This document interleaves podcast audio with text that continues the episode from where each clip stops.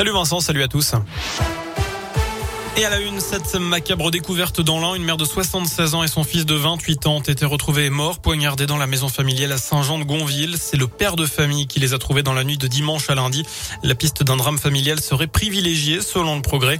Le fils aurait été sous mesure de protection pour des problèmes d'ordre psychologique.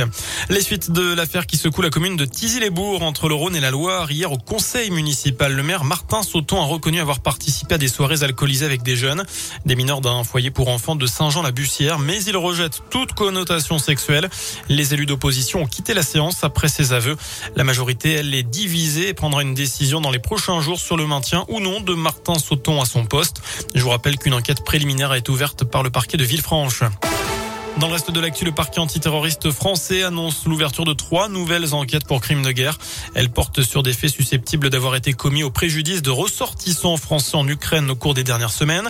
De son côté, le président ukrainien Volodymyr Zelensky s'exprime cet après-midi devant le Conseil de sécurité de l'ONU après la découverte de massacres imputés aux forces russes près de Kiev et notamment à Boutcha.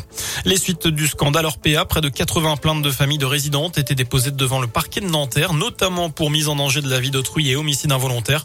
Le groupe privé de maisons de retraite accusé dans un livre de privilégier la rentabilité financière au bien-être et à la santé des résidents.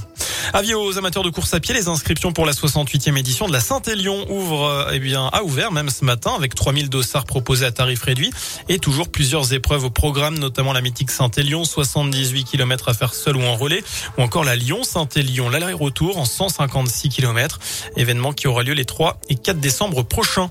Enfin, un concert pour la bonne cause ce soir au Zénith de Saint-Etienne avant l'événement de vendredi soir et le concert anniversaire de Radio Scoop. C'est l'association caritative ASSE Cœur Vert qui fête ses 10 ans en musique.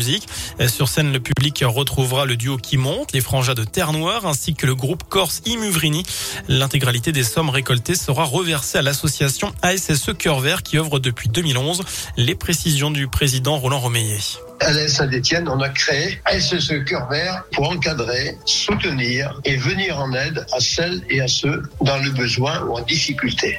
Nous sommes devenus euh, un véritable acteur social du département en développant des actions, en accompagnant des structures reconnues comme l'établissement euh, français 800, la Ligue contre le cancer, Pôle emploi, le parc régional du Pilat. Il faut savoir que depuis la création de cette association, nous avons réalisé plus de 1000 actions et j'insiste nous avons reversé à ce jour 2 700 000 euros.